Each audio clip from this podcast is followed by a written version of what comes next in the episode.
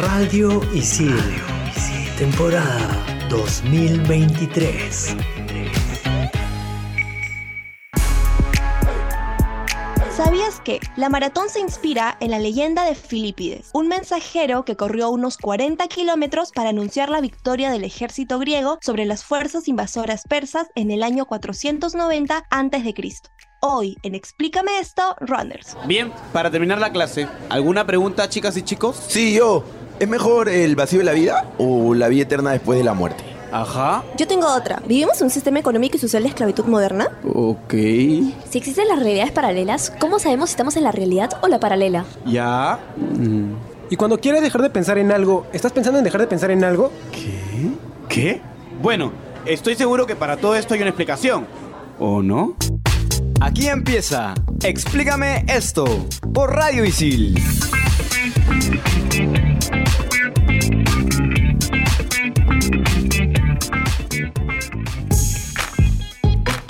Hola, hola a todos y bienvenidos a un nuevo programa de Explícame esto por Radio Isil. Mi nombre es Mauricio Verdeguer y hoy ya tenemos un programa súper especial. Como siempre me encuentro con Renzo y con Andrea. ¿Cómo están chicos? Hola, hola gente, ¿qué tal? Hola Mauricio, hola Andrea. Hoy es un programa que de verdad nos va a quedar creo que cortos a pesar de que vamos a recorrer bastante distancia y ya van a saber por qué el de la frase. Hola chicos, ¿cómo están? Estoy entusiasmada con este programa, ya más adelante lo sabremos. Así es Andrea porque tenemos un invitado especial. Él es José Peláez, presentador de televisión, runner, creador de contenido, actor, influencer o lo que tú quieras que sea. ¿Cómo estás José? Hola chicos, Mauricio, Andrea, Renzo, muchas gracias por tomarse el tiempo de entrevistarme. Hay que aclararle a la gente que en este programa hay dos deportistas natos. Bueno, José, que nos va a dar una cátedra sobre el running, y Mauricio, que es campeón nacional de beer pong. sí, Ah, aunque ustedes no lo crean, es un deporte, por eso lo decimos. Qué honor, Ojo, qué honor, Renzo. Mauricio. Sí, ojo José, que justamente yo el año pasado formé parte de una charla, se llamaba Beer Running. He escuchado, tenían polos bien chéveres y, cosas así, sí, lo he escuchado. Y además eso creo que es algo que se estila en varios países, ¿ah? lo de, digamos, correr y combinar la cerveza con el running en diferentes motivos. De hecho, hay algunas maratones que es bien interesante. En Medoc, Burdeos creo que sí, creo que es en Burdeos, que hay una maratón muy famosa que se llama la Maratón del Vino. Y tienes que correr y vas parando tomando vino, ¿no? Inclusive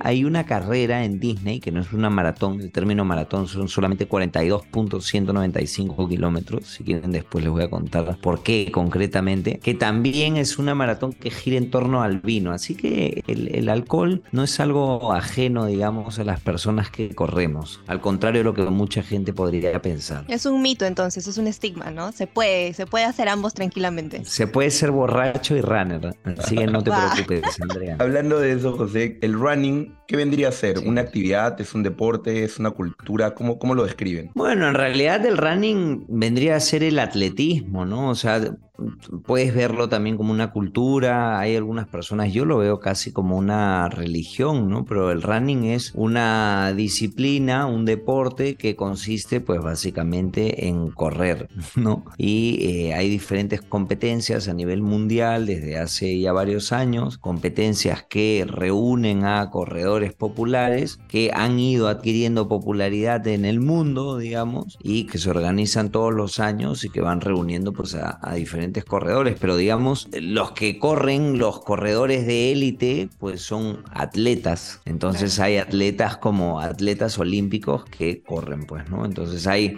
eh, por ejemplo, 10.000 metros, 5.000 metros, ese tipo de cosas son en pista atlética. Y luego hay carreras populares que son la- las conocidas como maratones, digamos, que son 42.195 kilómetros, que se organizan principalmente pues en diferentes ciudades. ¿no? Hay todo un circuito, pues, ¿no? Pero básicamente lo, el, el corazón o el espíritu de las grandes maratones a nivel mundial, pues son los corredores populares, ¿no? Pero claro, es un deporte, es una disciplina y en algunos casos para muchas personas es una religión, ¿no? Correr es maravilloso, en realidad hay un montón de procesos químicos que se activan en el cuerpo a la hora de correr, el cuerpo libera una mayor cantidad de endorfinas, inclusive está demostrado que como que los neurotransmisores interactúan de una manera mucho más veloz y realmente pues el hacer deporte por la mañana tiene muchos beneficios y correr pues es uno de los deportes más fáciles y más transversales, es fácil porque eh, cualquiera puede correr, lo único que necesitas básicamente es unas zapatillas, preferentemente unas buenas zapatillas, pues porque todo tu peso recae sobre las zapatillas, lo puedes practicar en cualquier lugar del mundo y es un deporte que no discrimina pues sexo, raza, género, religión, tamaño, edad, ¿no? Es completamente transversal y eso es lo, lo bonito de las carreras, ¿no? Que en una carrera te encuentras pues todo tipo de gente sin discriminar absolutamente nada, ¿no? Ahora que dices que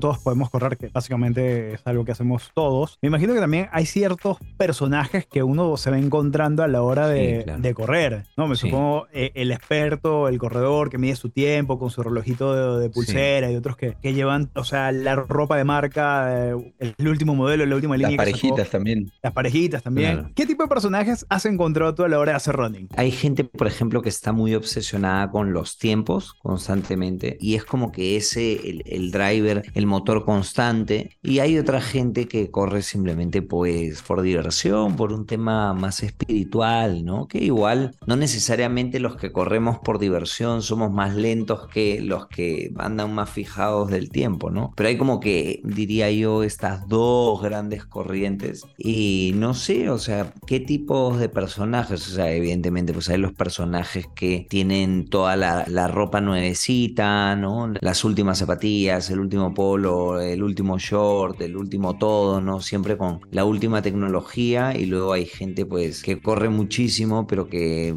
tiene unas zapatillas casi gastadas, ¿no? ¿Y tú qué tipo de personaje eres? Aparte de que ya tipo? dijiste que te divierte, pero que... Sí. ¿Qué más te mi- mi- caracteriza? Mi, rollo es más espiritual, en verdad. O sea, yo lo hago porque soy completamente consciente de que es algo que me hace súper bien y trato de hacerlo siempre que puedo por la mañana. O sea, en realidad un- uno de los mitos que existen alrededor del running es cuando uno corre, tiene que correr todos los días y eso en realidad no es así. O sea, inclusive cuando uno prepara una maratón, porque, claro, lo que yo les decía al principio, ¿no? Maratón es una única y exclusiva carrera que mide 42.195 kilómetros. Entonces está, eh, hay un error muy, muy común en las personas que es llamarle maratón a una carrera de 10 kilómetros, ¿no? Entonces suele ocurrir el, el runner principiante que dice, oye, corrí una maratón de 10 kilómetros, ¿no? Esa no existe, o sea, no, no hay forma, no existe. O sea, a todos nos ha pasado eso, pero no existe maratón de 10 kilómetros. O sea, 10 kilómetros es una carrera de 10 kilómetros, 21 kilómetros es una media maratón, que en realidad son 21.100.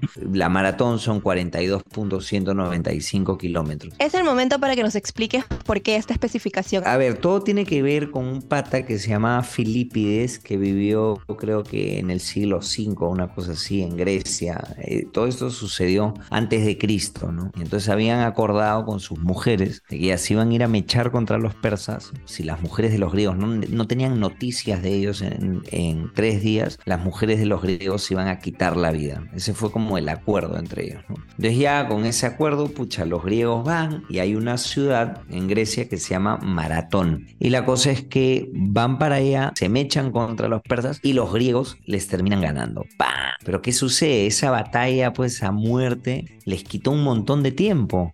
Y entonces dijeron, vamos a volver a, Atenas y nu- nuestras flacas van a estar todas muertas, brother. ¿Qué hacemos? Tremendo problema, madre mía, ¿en qué nos hemos metido? Te sale uno y dice, oye, tengo una idea. Hay un pata, se llama Filipides. Vamos a llamar a ese pata y que ese pata sea el que vaya a Atenas para decirle a las flacas pues que, que no se maten, pues no, que hemos ganado la carrera. Filipides se va corriendo, pues no, lo llevan a Atenas y ya cuando las flacas están con el cuchillo así todas en fila, cuchillo besando ombligo así, Filipides dice, no, hemos ganado. Y entonces las flacas no se matan y Filipides cae rendido y muere. Entonces comete un acto heroico pues porque salva a todas las mujeres de Atenas y por ende a Grecia en general, ¿no? Y entonces es por eso que a esa hazaña se conoce popularmente como la maratón, pero en ese entonces lo que se trataba de replicar era la distancia que recorrió Filipides de maratón a Atenas. Y esa distancia son aproximadamente 40 kilómetros. Por eso, las primeras Olimpiadas que hubieron en Atenas, lo que se trató de replicar fue esto de aquí, la maratón, la hazaña de Filipides. Y hasta ese entonces, la maratón medía 40 kilómetros. ¿Qué es lo que sucede? Que en unas Olimpiadas en Londres, la reina consorte de Inglaterra quería que la carrera empezase justo enfrente del Palacio de Windsor. Y la gente le dice, ya, pero no puede ser porque eh, la hazaña de Filipides Y toda esta historia, son 40 kilómetros, no nos salen las cuentas, ¿no? Bla, bla, bla. Y la reina dice, ¿acá quién paga, tú o yo? Y ya, entonces cogieron, corrieron la, la distancia y quedó midiendo 42.195 kilómetros. De ahí en adelante se corre 42.195 kilómetros. Un poco de historia más, el capricho de la reina, que bueno, pues. Y ya que Claro, has sí. abordado el tema de la maratón, ¿qué les parece si nos damos una pequeña pausa y en el siguiente bloque abordamos todo lo vinculado a esto para que ustedes estén súper preparados por si es que ustedes también quieren empezar a hacer runners? Ya regresamos aquí en Explícame esto por Radio Isil. Explícame esto por Radio Isil.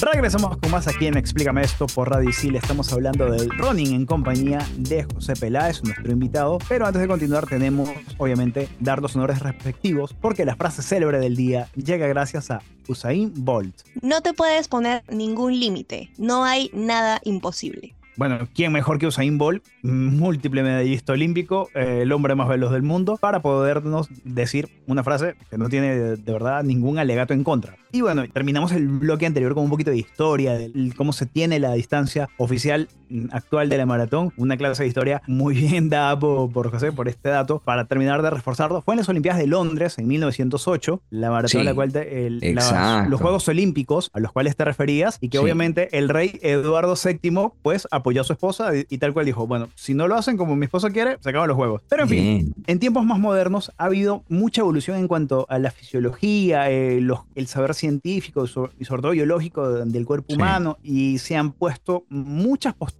eh, a favor y en contra del. Una de las Sí. que están en contra y dicen, oye, es mejor que hagas gimnasia o levantes pesas porque el músculo crece más, tienes mejor salud. Una persona como tú, ¿qué dice ante este tipo de, mm, de planteamientos? Bueno, lo primero es que siento que hay dos cosas importantes en lo que tú dices, ¿no? Primero, la tecnología en general ha ido cambiando muchísimo. Hay un montón de teorías alrededor de correr, por decirlo de alguna forma. De hecho, hay una teoría que es la teoría del hombre corredor, pero es una teoría que aparece en un libro que es un bestseller de running de un autor que se llama Christopher McDougall y este libro se llama Nacidos para correr. El libro tiene un montón de historias, teorías y demás sobre el running y es bien interesante. Y sostiene que eh, los hombres hemos nacido para correr y lo demuestra de la siguiente forma. Supuestamente pues nuestros ancestros, cómo hemos logrado sobrevivir como especie. Y entonces el libro desarrolla una teoría que los seres humanos, nuestros ancestros, como quieras llamarlo, tenían el mejor sistema de refrigeración de todas las especies, por decirlo de alguna forma. Somos la única especie que sudamos. Entonces, ¿qué es lo que ocurría? Que cuando los, los animales iban corriendo, eh, nuestros ancestros iban persiguiéndolos, ¿no?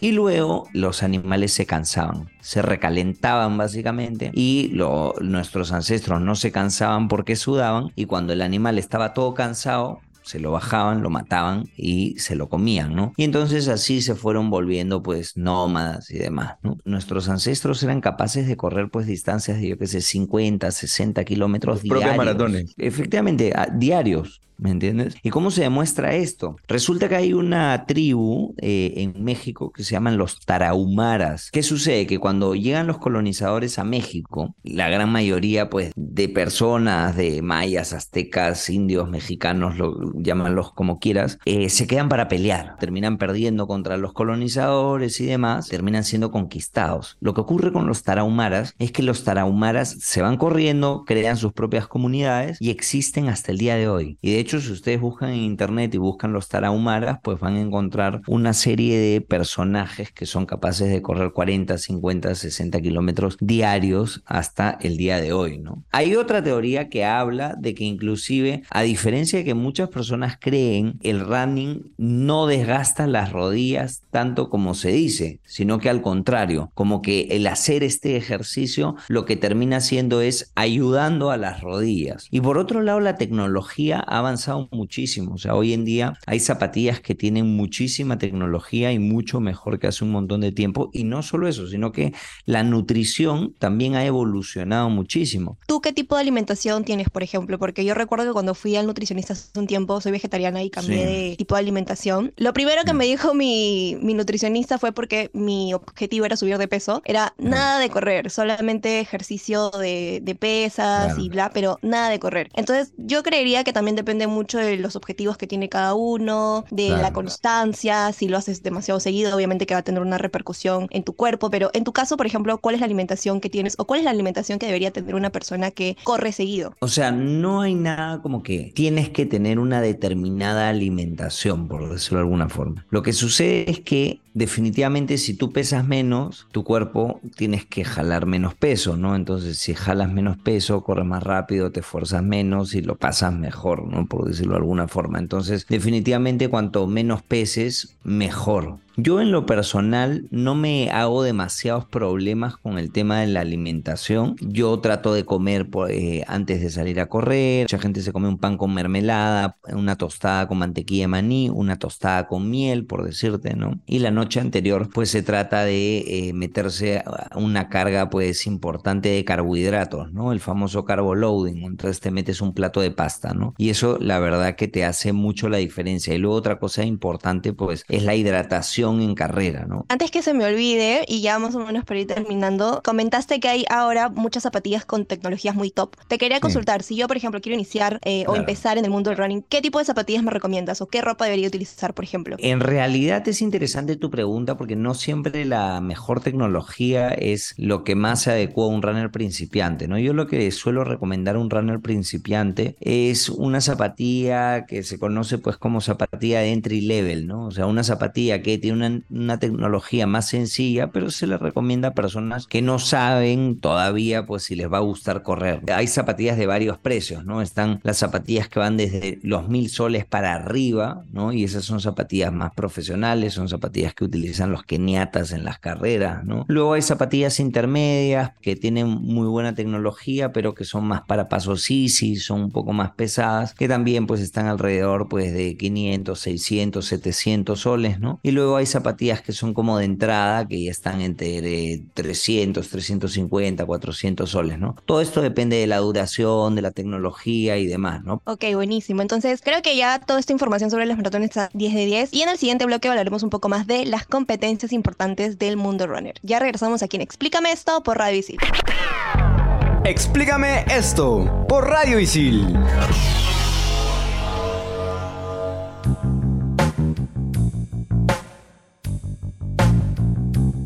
Regresamos a Explícame esto por Radio Isil y seguimos con nuestro invitado José Peláez. Queríamos saber un poco que nos cuentes sobre las competencias más importantes que has tenido tú o los mayores logros que has tenido como runner directamente, de los cuales puedas decir o presumir y que te sientas orgulloso.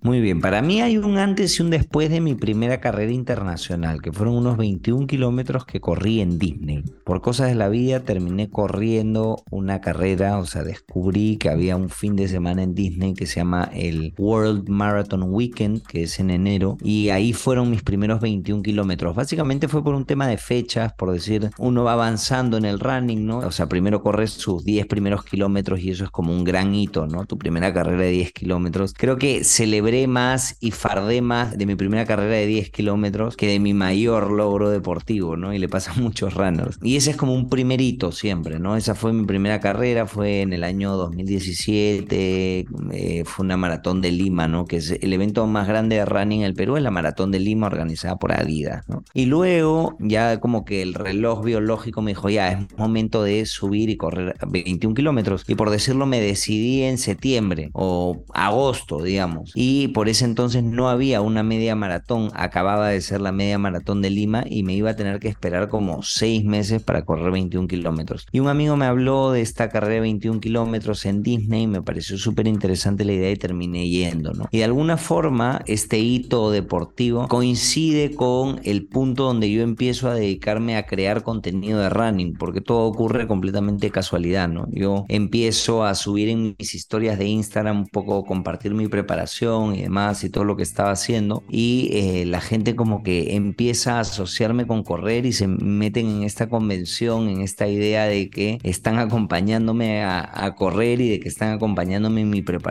a la carrera, ¿no? A la media maratón. Y de ahí pues, o sea, hablando de más carreras que son importantes, pues otro hito importante es lo que ha sido mi primera carrera de trail, ¿no? El trail es correr en montaña, eh, que fue un endurance challenge, que esto antes había un evento que organizaba, me parece que era North Face en Pachacamac. Y luego hay una carrera que me gustó mucho que se llama Ultra Amazonas, que fueron mis primeros 25 kilómetros en montaña, vas corriendo por las cataratas de Gocta. Y luego corrí mi primera maratón, que fue en Disney también, porque la verdad que descubrí cuando corrí los primeros 21 kilómetros que eh, lo que sucedía en Disney era alucinante. Y ellos tienen un reto que se llama el Dopey Challenge, que consiste en correr 5 kilómetros, 10 kilómetros, 21 kilómetros y 42 kilómetros en 4 días consecutivos, ¿no? Y yo hice eso, fue una cosa como súper divertida. Y luego de eso, pues nada, prácticamente vino la pandemia, es curioso porque yo decido dejar la radio, decido dejar Estudio 92 para dedicarme 100% a mi proyecto de running, justo cuando voy a empezar a viajar e irme a diferentes lugares, ya tenía pues los auspicios y todo para, para irme a correr, está el tema de la pandemia, ¿no? Y eh, el año pasado corrí mi segunda maratón y me metí en un reto de correr dos maratones, o sea, 2.42 kilómetros en 14 días, que fue la maratón de Lima y eh, la maratón de Berlín, ¿no? Que fue 14 días después de la maratón de Lima. Mi mejor tiempo en maratón es 3 horas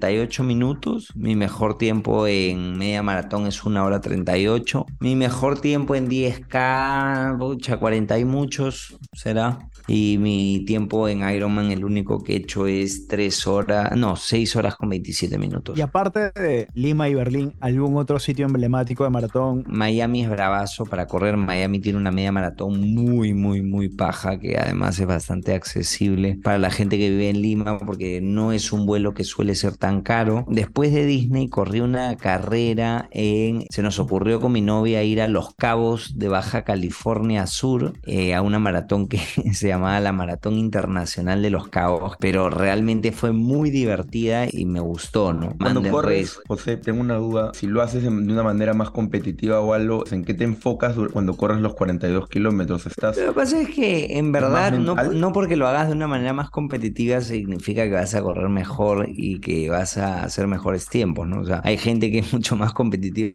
que yo, que corre mucho más lento o se destruye mucho antes, ¿no? Porque creen que ese es el camino, ¿no? O sea, son caminos distintos. En términos de qué pensar, pues la técnica, la cadencia, la cadencia son la cantidad de pasos que das en un minuto, ¿no? Entonces hay una teoría que dice que cuanto más pasos des, al contrario de lo que mucha gente pensaría, cuanto más pasos des, eh, es mejor. Entonces esa cadencia tiene que estar en torno a 180 pasos por minuto, una cosa así. ¿Por qué? Básicamente, pues porque cuantos más pasos des, menos tiempo el pie está en el suelo, ¿no? Entonces hay gente que está pensando en la cadencia, en las, en las respiraciones, en estar respirando cómodo. O sea, yo, por ejemplo, mis últimas dos maratones, eh, la de Berlín y la de Lima, las corrí sin, sin mirar el reloj, ¿no? Simplemente las corrí por sensaciones, o sea, respirando y, y sintiéndome bien, ¿no? Sabiendo todo esto, ¿para cuándo te vas a animar a correr la maratón de Nueva York? En teoría este año voy a correr Chicago y Nueva York. Son dos maratones en un mes, o sea, octubre y noviembre respectivamente. Entonces, en teoría, este año debería ser, ¿no? Antes de iniciar este bloque, yo te decía que quería preguntarte cómo haces para balancear todas las cosas que tienes que hacer, porque en un inicio te presentábamos como Claro, runner, claro. pero también presentador de televisión, estás ahorita con un proyecto encima, eres Mm. creador de contenido, influencer, etcétera, etcétera, et- etcétera. Entonces, coméntanos cómo haces para balancear, cómo divides tus tiempos para dedicarle igual lo suficiente a- al running. O sea, yo desde hace algún tiempo, una época en la que tuve una pequeña crisis y me di cuenta que esa crisis era porque, o sea, empecé a ir a terapia y toda esta historia y me di cuenta que mm, era bien importante divertirse, ¿no? Eh, que hagas lo que hagas, pues de alguna forma